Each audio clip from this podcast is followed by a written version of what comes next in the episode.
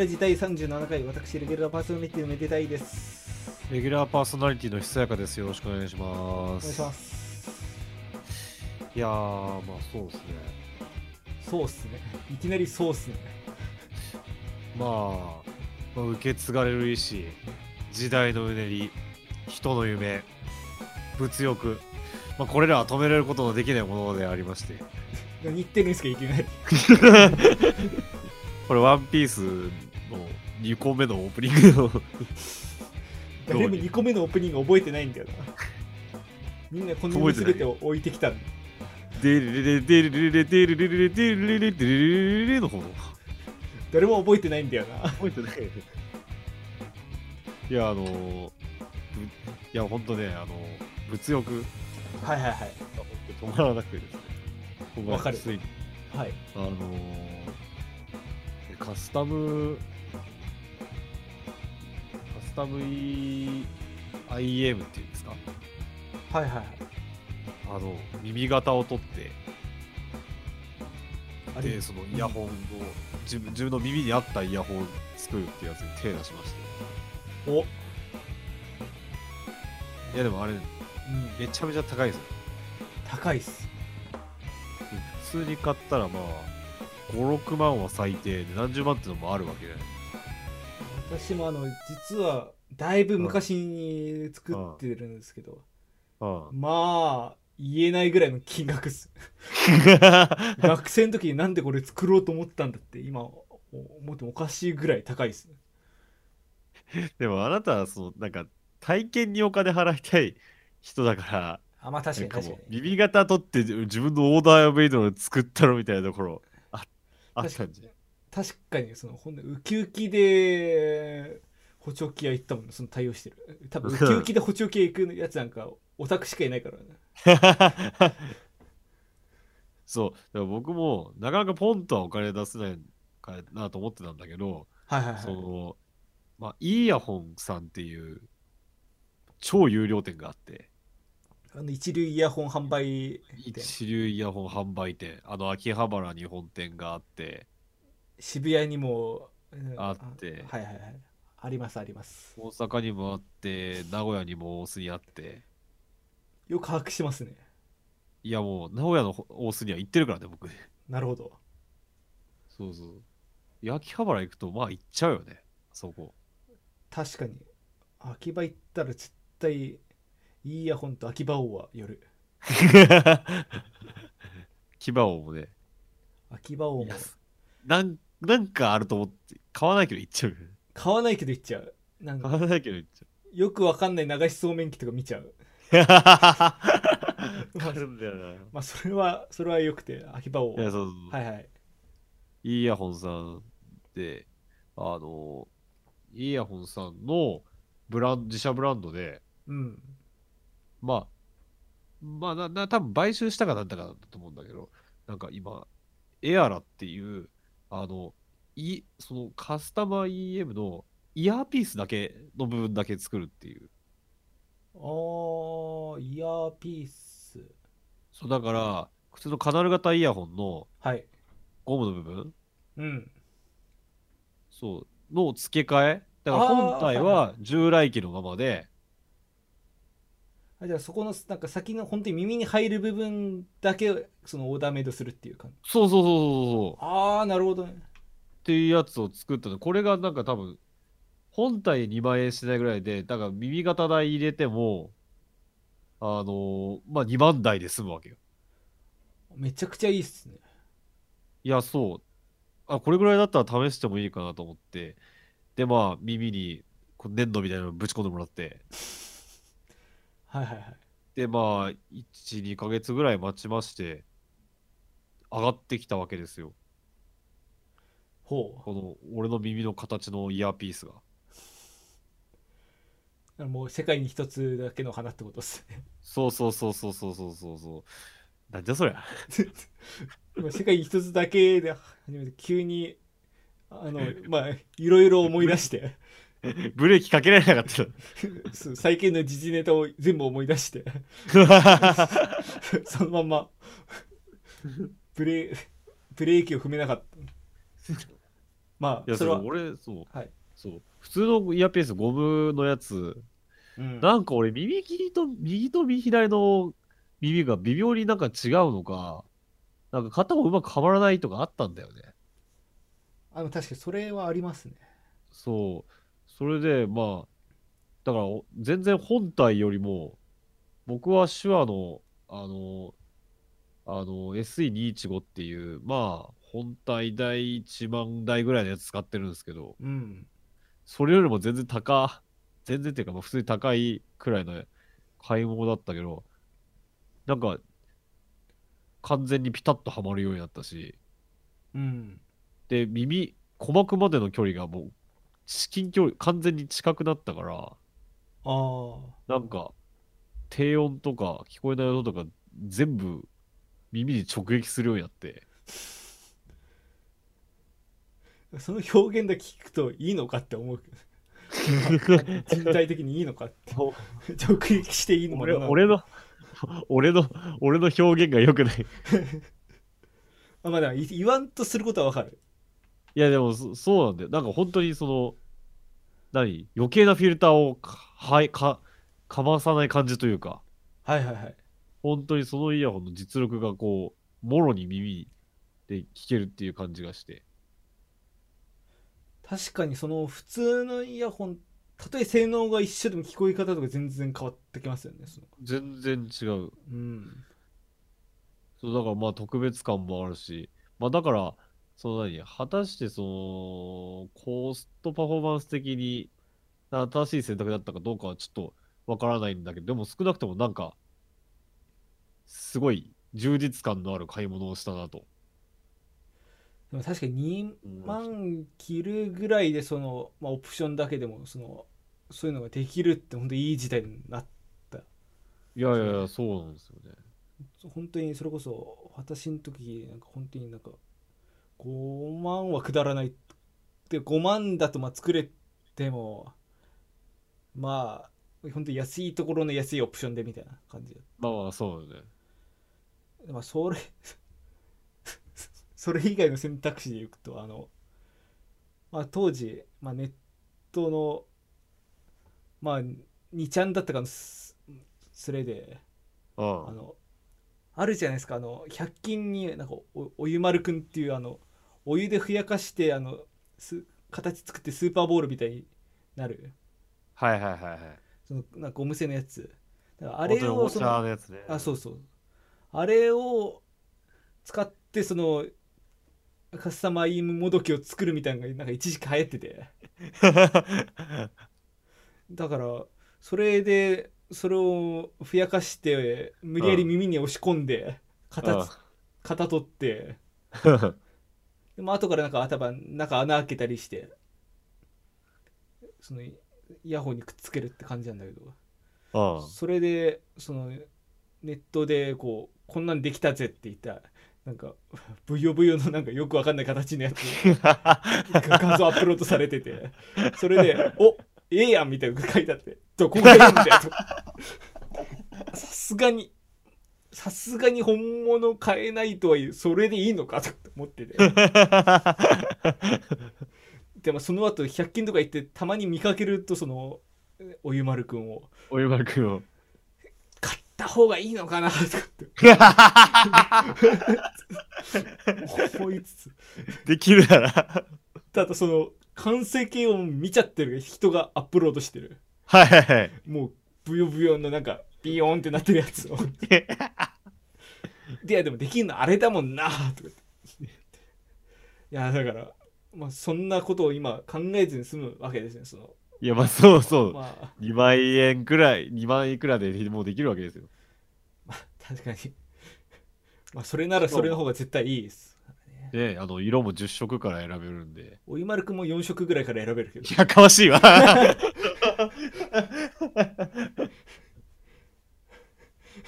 ま あということで。まあまあね、まあ、まあそんな話もありますけど、まあなんといっても、まあこれ音楽、一応音楽ラジオってやってて、はい音楽ラジオ。やってて、まあ今日は3月の上旬ぐらいなんですけど、うん。まあ正直もうさすがにこの話題は避けられないかなっていうのが、はい。やっぱり今、あのーコロナウイルスの、まあ、感染予防っていう観点で、大規模なイベントっていうのが、まあ、自粛自粛の、まあ、ムードになっていますと。そうですねあの前回の配信の頭だかでもちらっと言ったよそうちらっとね。うんでまあ当時はまあなんかやるイベントもあったりやらないイベントもあったりって感じだったけどもう、にもうあれから2週間経ってね、もう軒並みよね。そうですねだからもう完全にそのやるイベントの方が珍しいぐらいのうん。感じですよね。そう、結構大変なことになったなっていううん。のもあったんですけど、また一方で、いろんなそのね、あの、アーティストやらの人人が、はいはい。まあこうまあ場所はもう取っちゃってるから、でも、はいライブは、まあ中止だし延期。だけど場所は取っちゃってるから、無観客でライブをやります。で、それを配信しますっていううん動きが、ここ2週間で結構あって、確かに確かにで、僕も結局、ナンバーガールとうん愛子さんのは見たんですよ、実際に。投資で。ああ全部見た全部見た。ナンバーガールは生で、愛子はえアーカイブで見たんですけど、はいはいはいアーカイブも今、今の YouTube 見ると、結構1週間限定アーカイブ配信みたいなのが出たりとかする。そう、だから、そうすると結構ね、なんか今までにない、だからアーティストの人たちも、まあこ、こんな状況だからこそって、本当に善意でやってる、くださってるわけなんだけども、確かに。なんか、すごい時代になったなっていうのを、それ見て結構感じてて。確かに。すなんか、まあ、そもそもそのライブをネットで見るっていうこと自体もまあ 10, 10年前は言い過ぎだけど、まあ、20年前くらいからしたらありえない話でそでもさらにそれを、まあ、こういう状況だからっていうところもあるけど、まあ、無料でこう公開っていう形にするっていうう。そう、だからまあ YouTube っていうね、プラットフォームが強いなっていうのも感じたけど、まあなんかこう、ネットがあることによって本当に音楽を聴いたり見たりする形って変わってしまったんか、じゃあ変わってしまったっていうか、それいい意味でも悪い意味でも、大きく変わったんだなと、家でこのライブを通しで見て思った。確かにそれこそ昔なんかだと本当に現地行って見るかそれかまあ後々出るか出ないかもわからないビデオとか DVD 待つっていうそう。確かにそう考えるとだいぶそういうなんかこう視聴者側としてはありがたい時代になりましたよねいや、そうなんだよね。まあ、配信側からしても、今まで見なかった層が見てくれるからっていうのもあるかもしれないけどね。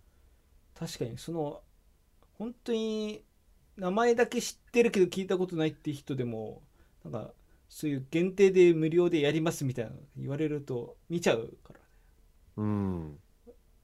そっからだから聞いてもらって今後普通のライブができるようになった時に足運んでもらえればそう。まあ、こう、いろいろ記事見てったら、はい。なんか、東京も、東京交響楽団。はい。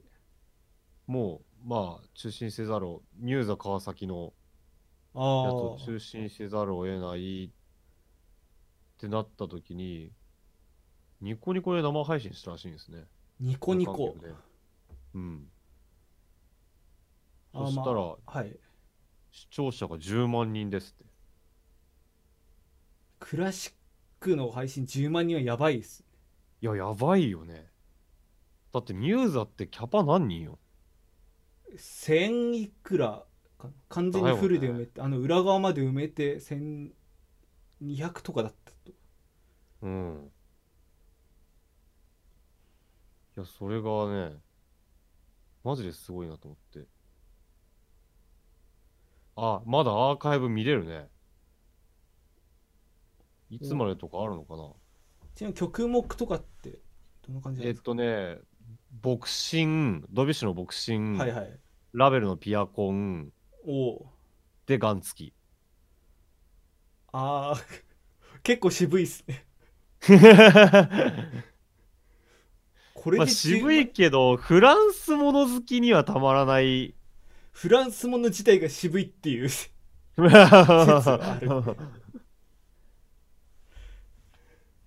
なんだろうてっきり10万人も集まったからそれこそなんか新世界だ、はい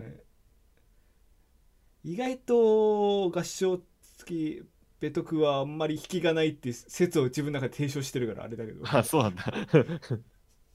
まあなんかそういう有名どころではなくそういうなんか一般知名度が決して高くない曲で10万人集めるっていうのはめちゃくちゃうんなんかすごいですねいや、すごいね。あお14日、次回もやるみたいですね。これは、東京の観客のいない音楽会。あだからその定期公演みたいなのが軒並み中止になっちゃったって感じうん。これは、モーツァルトのフルート40奏、モーツァルトの交響曲35番、モーツァルトのピアコン13番だそうです。35番ってハーフナーハーフナーだっけ？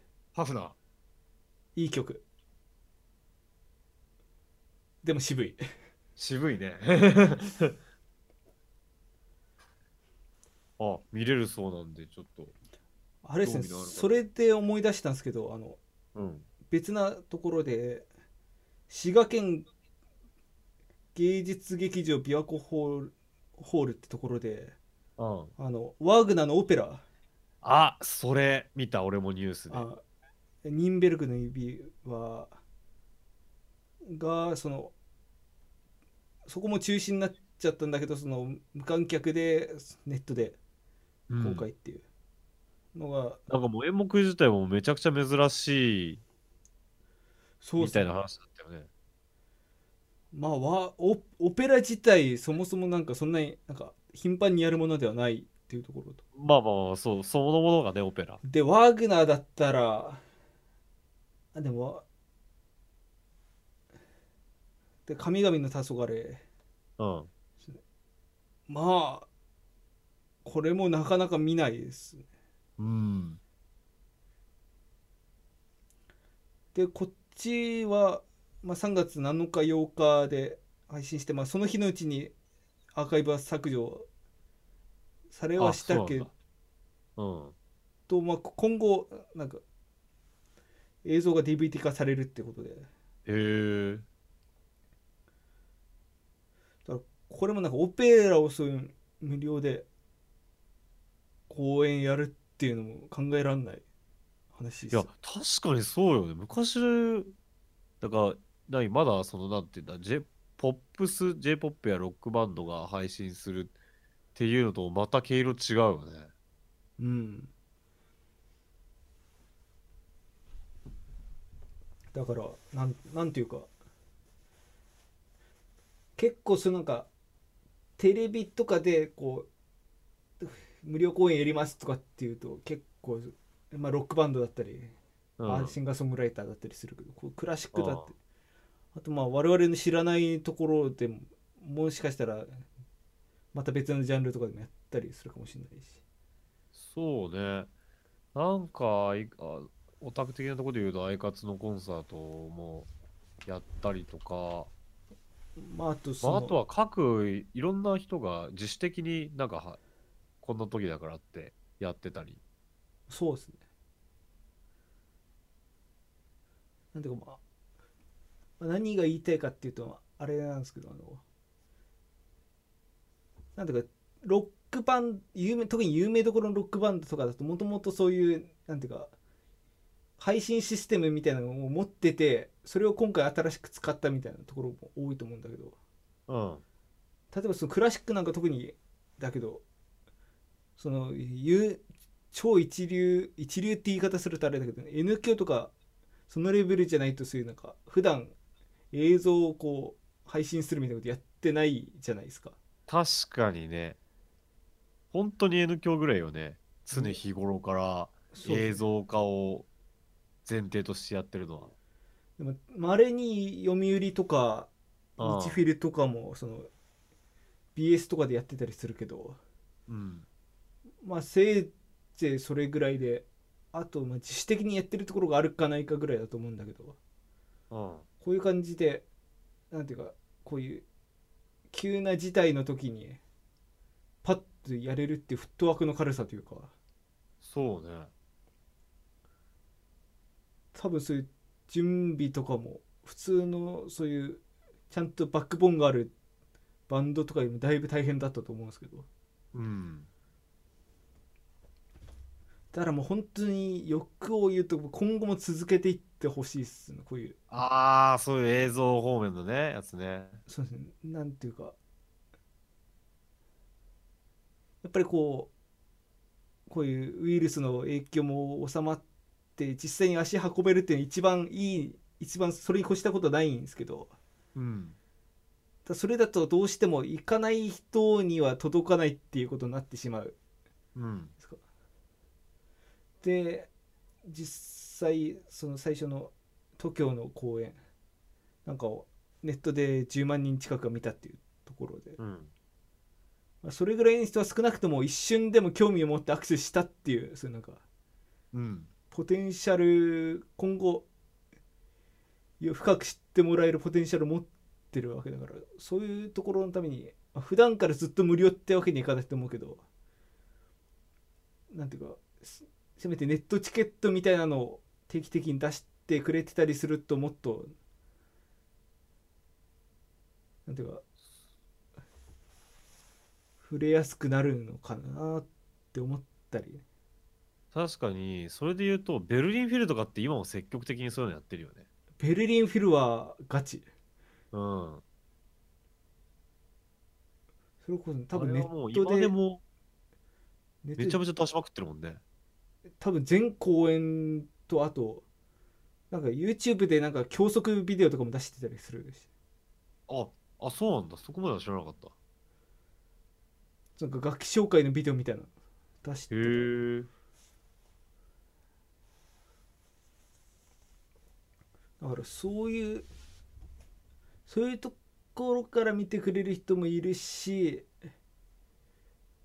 まあもともと知ってる人でも当日、う例えば遠くて会場に行けないっていう時もネットで見れるみたいなうん。そういうのがあったりするだけでも違うと思うせっかくこういう機会に初めて見たっていう人もいるだろうから今後そうだよね。そういう無料公開やとストリーミングになってなかなかその、何、購買の方につなげるのが難しいっていう側面はあるけど、少なくとも今の時代、やっぱインターネットで知ってもらうっていう戦略って、やっぱ大事だよなっていうのは、思うよね。まあそそのネット全く、まあ、ツイッターでの宣伝やってる団体とかはもう数あまたあれどうん。実際になんかネットで何かそういう見見聞きできる、うんコンテンツ提供してるところって意外とないじゃないですか、そのうん。それこそ YouTube にミュージックビデオ上げてるぐらいが結構ボリュームゾーンでうん。そう、あ、確かになんか、今考えると、俺も、ちょっと話、またそれちゃうかもしれないけど、はい結構、現代的な聞き方してるのかもなって思うのが、だから、バンドを知った時とか、うん。あとはアマチュアのバンドのさ、ツイッターアカウントとかあるわけじゃない？ある。ああいうのもさ、演奏の動画とか、あとは YouTube の動画とか、まあ、音源とか、うん。あれで聞いて判断しようとするもんね、まず。それが上がってるかどうかで。確かになんかそういうなんていうかこういうバンドがあるみたいなのどっかしらで仕入れた時にうんとりあえず YouTube で名前入れてみるとか Twitter でこうアカウントをちょっと追ってみるとかうん。で、どんな音楽かっていうのをまず仕入れる。から、だからぎ逆に一曲も情報ないとなかなかね、聴こうってならないそそのようになっちゃってるよね。例えばそれこそそういう時代じゃなかった頃はまあ CD ショップにしても、まあ、ツテみたいなところにしても、まあ、人から聞見聞きして情報だったり、うん。まあ、あとテレビでワンフレーズは聞いたことあるでもそうだけど、まあ、それとかあとまあジャケ買いみたいなことも多分まああるにはあったと思うんですけどうん。今はもう完全に実力主義的というかそうだよね。なんか、こ、なんか、こっちもそういう体になっちゃってるなっていうのは。耳が肥えてるというのかなんていうかうん。そういう聞き方になっちゃってるよね。だから本当になんかネット特にオタクコンに対してはうん。ネットでのそういう活動ってだいぶ重要だよね。うん。だからそれに伴っていろいろ難しい面もあったりして、はいはい。今の曲、ポップスとかって、もうイントロ勝負になっちゃってんだよね。あこう流し聞きした時にさ、最初聞いて言う良くないともう次飛ばされちゃうから、だからイントロいいとか、頭サビとか増えた。ーあ実際に？そういううん。ああなるほどだから頭、ド頭環境音とか、そういうのをやりにくくなってるというか。確かに確かにまあそうっすねあの1曲2曲そういう曲あるけどそういう曲って結局なんかアルバムのなんか後ろの方に入ってるみたいな。感じでそういう PV とかつけて大々的に押していく曲でそういうのないですもんいや、そうなんだよ。それは、やっぱ頭数秒聞いてすぐ飛ばされちゃうっていう今の聞かれ方にやっぱ対応してる。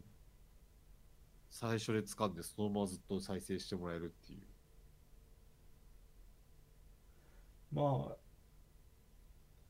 確かにまあ頭まあ確か あんまりなんか不用意なこと言えないけど、ま、昔の曲ってあんまりそのド頭キャッチーな曲ってないじゃないですか。いや、そうなんだよ。いや、なんか全体聞いて、ああ、いいなっていう曲？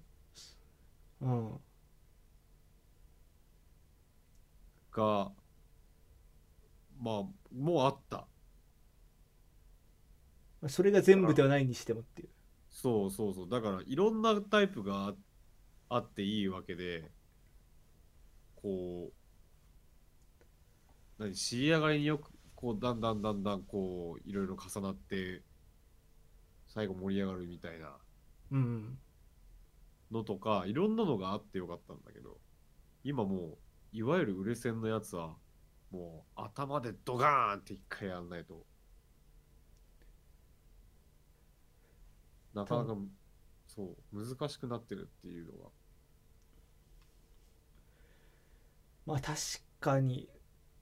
ただそういう曲ばっかになるとなんか胃もたれしそうだけど。そうなんだよ。なんか傾向と対策感があってさ、僕はなんだかなって思ったりもするんだけど。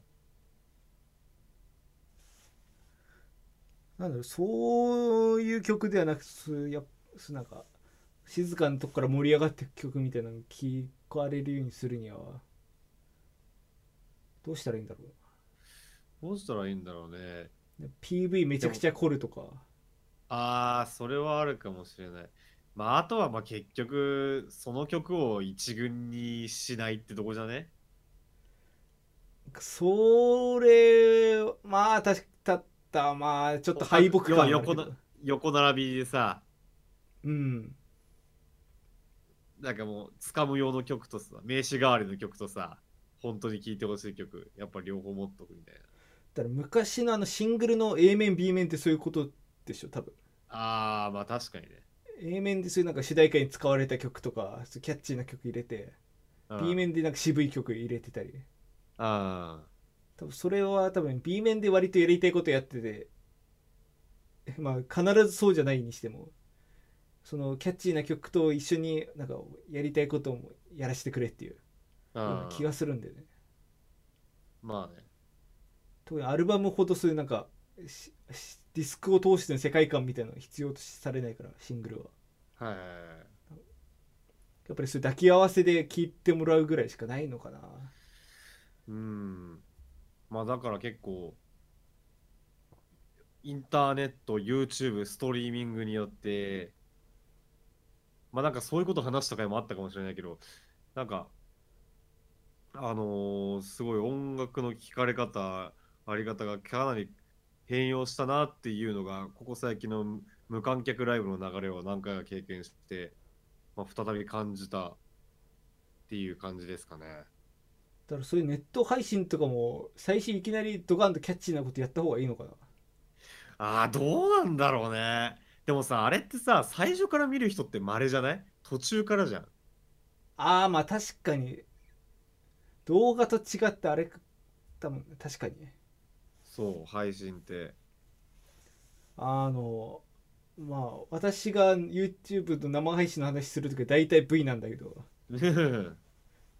あれも最初から見る人いないじゃん、あんまり。あれもそうその頭にそのえ視聴者数のピーク来ることなくてそうそうそう。まあ時間帯にもよるけど、そうはね、ちゃんと時間、時間に、あ見合わせてくると思うけどさ、うん、過半数は結構途中から来たりとかするわけ。だから時間帯にもよるけど、まあ、尻上がりに上がってくっていうのが割とうん。まあ一般的なこう上昇法傾向。でもどうなんだろうね、そういうのをその途中から見てもらうためには、なんか、リアルタイムでタイムラインで盛り上がってて、あれ、今やってるんだみたいになったりとかしないといけないから、どうなの？YouTube での実況みたいなのっていう役に立ってんのかなあれ？YouTube のコメント欄の話？いやあの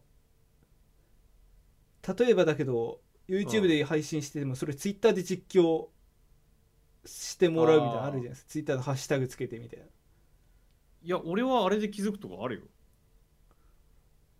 あそうっすうん。俺ね、そう YouTube じゃなくてこれテレビの話だけど、テレビってそれはなくないちなみにだけど。俺はそれで、あの、お笑い好きとして恥ずかしい話だけど、それで R1 気づいたんだよ。確か R1 は正直気づかなかった私もやべえ、R1 だとか思って。あ、あっと思って。M1 だと、まあ、キングオブコントも割と数日前からそわそわしたりしてたんだけどそうそうそうそう。R1 だけは絶対見逃すね R1 ある別にけなしてるわけじゃなく気がしてるわけじゃないけど、確かに R1 で、ああ、今日だったってなるんだよね。確かにテレビだと確かにそうだねそうそうそうそう。だから YouTube もまあある程度 R1 今年無観客だったけど、R1 も。R1 無観客ってだいぶ地獄じゃないですか結局ちょっと見てないから雰囲気とかああ、その話すると、そこそこ面白かったよ。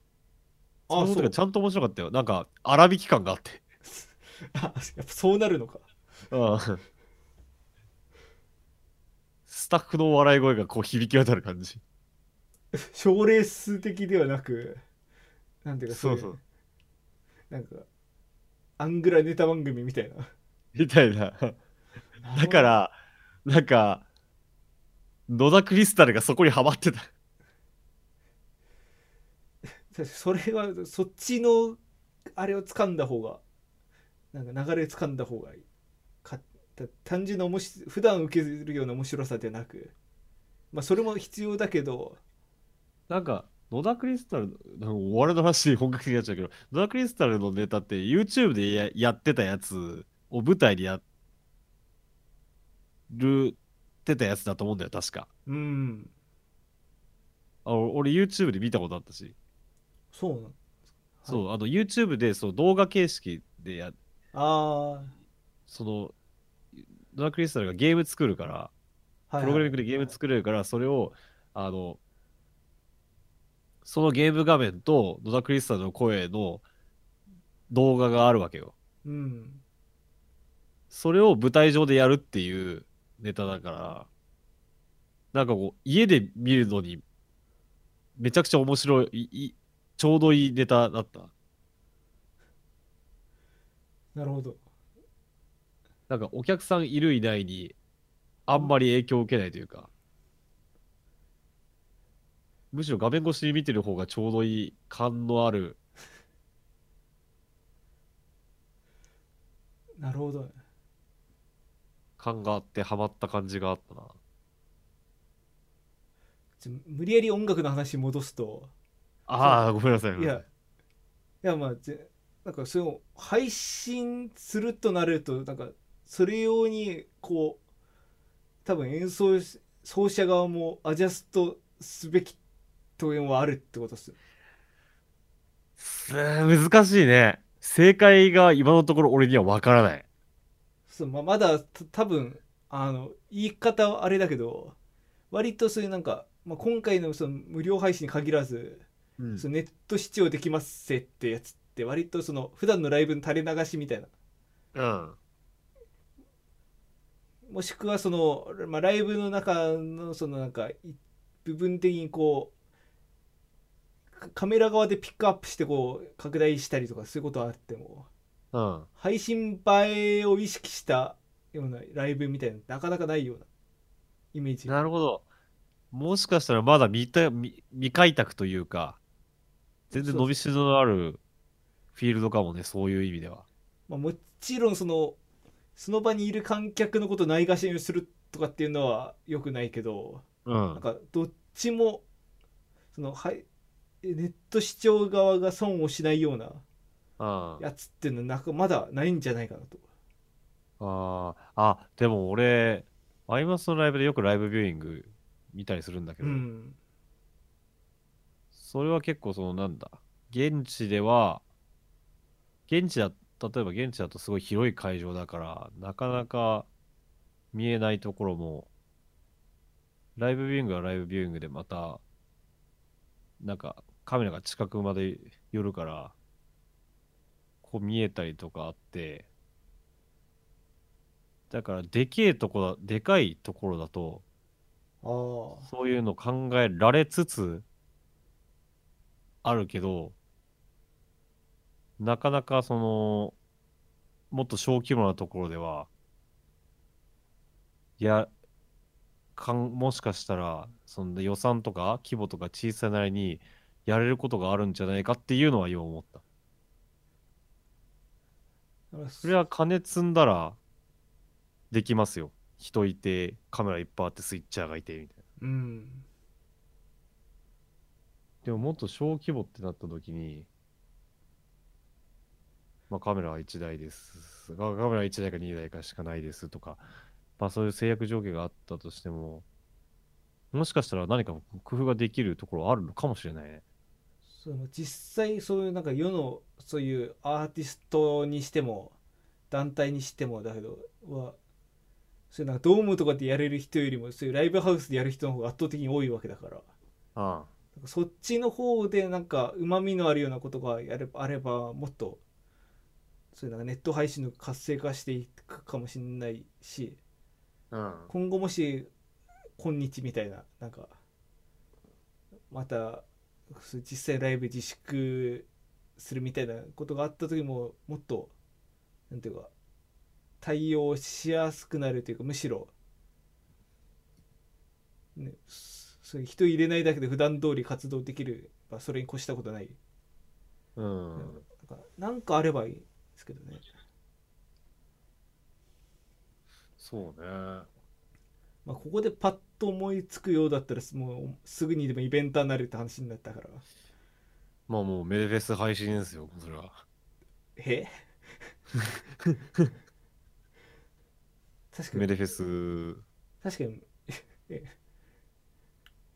確かにメデフェスもし次あるとするならばうん確かになんか割とそういうなんか実験的になんかそういうの考えてみたいっていうのあるけど。まあやるかもわかんないですけど。わかんないですで普通になんかこのなんかコロナの影響がいつまで続くかも全然わかんないし。うんニュースサイトとかだとなんか最悪最悪で3ヶ月ぐらいそのピークが来るみたいな。ああなんか4月5月とかね話もやあるよね。だからそうなるともう3月中だけじゃなくてもうこうそれ以降のイベントとかにも影響出てきたりするから。うんそれこそもし仮に万が一を屋外地メデフェスやるとしてももうネット配信限定みたいなことに、無観客マジ誰が見るんだそれ。まあとともかくちょっとそういうなんか配信版みたいなのを考えなんか今後いろんな多分頭いい人たちが考えていくだろうし。うん。そうじゃない人もそうそうじゃない人っても言い方もあれだけど。まあ結構いろいろため実験的な話とかも出てきたりするだろうからちょっと注目ですね。そうですね。もうこれからもまたいろいろねこういうアイデアああいうアイデア。今はもう家ででラライブ見れてるだけで信じられないとか言ってる時代だけどもっともっと違うね楽しみ方が生まれるかもしれないですね。そうですね。まあゆあとまあゆ無料ライブだと YouTube とかたまにニコ生とかだぐらいだけど、まあ、それ以外のプラットフォームとかってあったりしますから、うんまあ、世の中星の数ほどそういう最新サイトあるわけだから。そうですね。そういうなんかライブに特化したサイトみたいなのが新しく出てくるかもしれないし。ああそれこそ VR とかね。確かに VR とかい一番いいんじゃないですか。うん。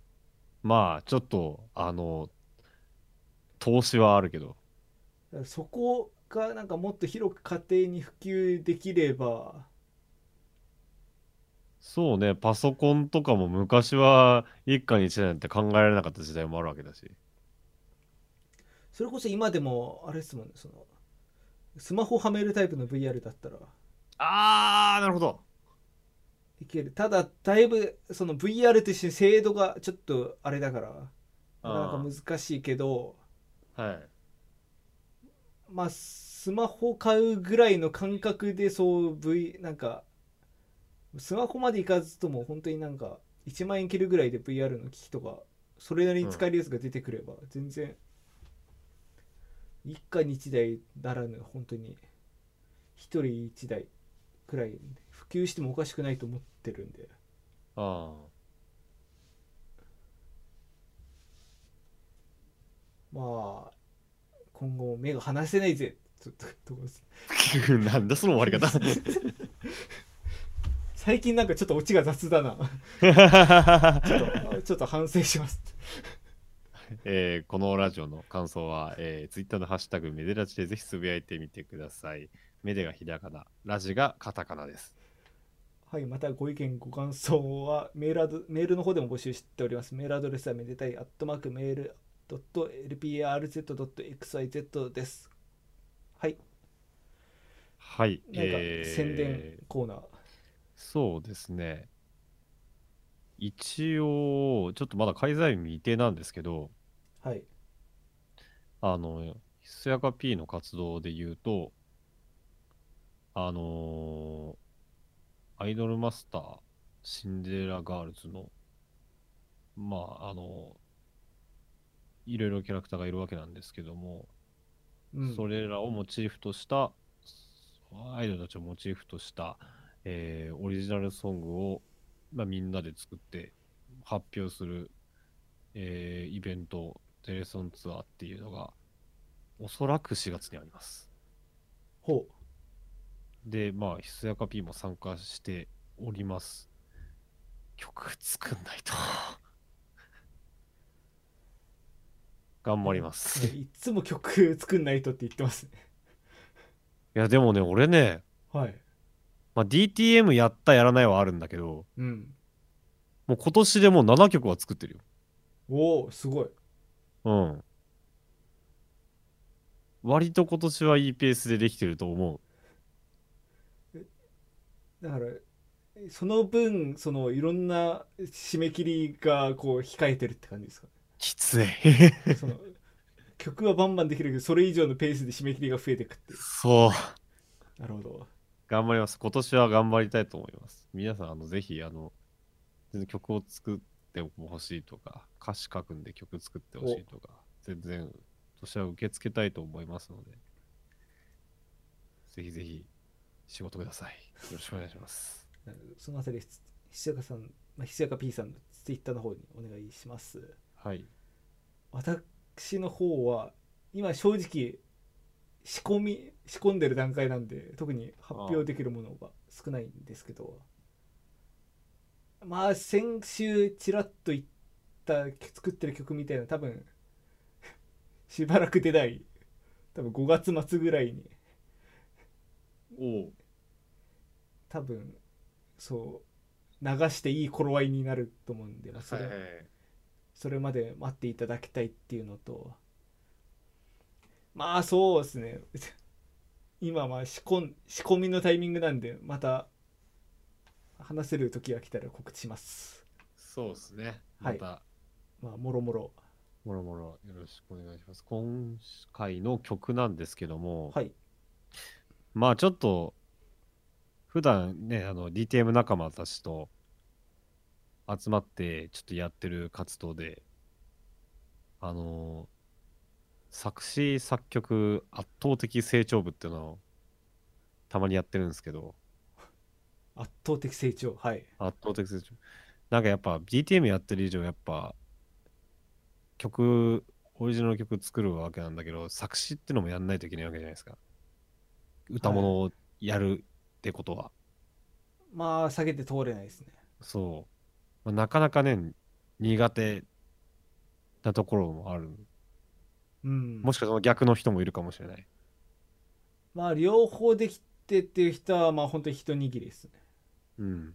まあてなわけでまあその、まあ、曲作ってるやつらで集まってテーマを決める。うん。まあ、ワード3つぐらいテーマ決めるんですよ。はい。でそれを発表されてから、まあ、曲を歌詞をみんなで作って各自で。大体1週間ぐらい与えられて歌詞作ってでそれをし回収してシャッフルして誰が作った歌詞かわからない状態で配布して。うん。だから参加者から見たら歌詞を出して別の歌詞がもらうんですね。ワンコーラス分、はいはでそれでそれでまた1週間で曲作るっていう。あなるほど。人に歌詞を知らない人に知らない人っていうかどん誰かに歌詞を出しつつ誰かからもらった歌詞で曲作るっていう。そう、それを1週間ずつでやるっていう、まあ特訓ね。なるほど。そう、それで最後にみんなで、あの、発表し、発表をやって公表するみたいな。感じなんかすごいです。意識高いセミナーみたいなことやってますね、うん。セミナーっていうとなんまあかちょっとあれだけど、すごいだけど。な、んか今ま日合宿みたいな。まあ実際にはもう、みんなで聞いて、すげえすげえって言って、あなるほど。ギラギラ笑うわけなんだけど、いいっすね。まあみたいなことをこの前やりまして、もうほんとちょうどこの前、それで僕も1曲作ったんで、ほそれを、この収録やってる間に許可もらったんで、う 流します。タイムリーですね。タイムリーですね。で、まあ、で、まあ僕はまあ、その歌詞もらいまして、清永さんって方から歌詞もらって、はいで、なんていうか、こうすごい力強い感じの、逆境から逆襲してやるぞみたいな、なんかグレンの弓矢的な感じの歌詞をもらって、サンホラ。サンホラっぽい。で、実際その、意識してたみたいで、なんか原作が、漫画原作があったとして、まあ、それの主題歌的な歌詞。ああなるほどね。っていうのが来たんで、まあ、まあ、本当は多分サンホラとか、ルそういう感じなんだろうけど、まあ外してキングヌーっぽい曲を作ったんで、外すなんかだいぶ変化球ですね 外してキングヌーっぽい曲を作った。結構キングヌーだったと思うと思うので、はい。あの、あの、それをなんか聞いていただきながら、今回はお別れです。はいちなみにタイトルとかは？あ、はい。えっと、えっと、神連れという曲です。まあ、カモミール花ですね。あの、なんか、花言葉がなんか逆襲してやるぞみたいな、そんな感じの、逆襲とか反旗とか、そういう感じのなんか、感じのやつですね。はいではお聞きくださいはい。えー今回もご視聴いただきありがとうございました。はいここまでのお相手は私めでたいとえーひそやかがお送りいたしました。ありがとうございましたありがとうございました。反逆の旋律をここに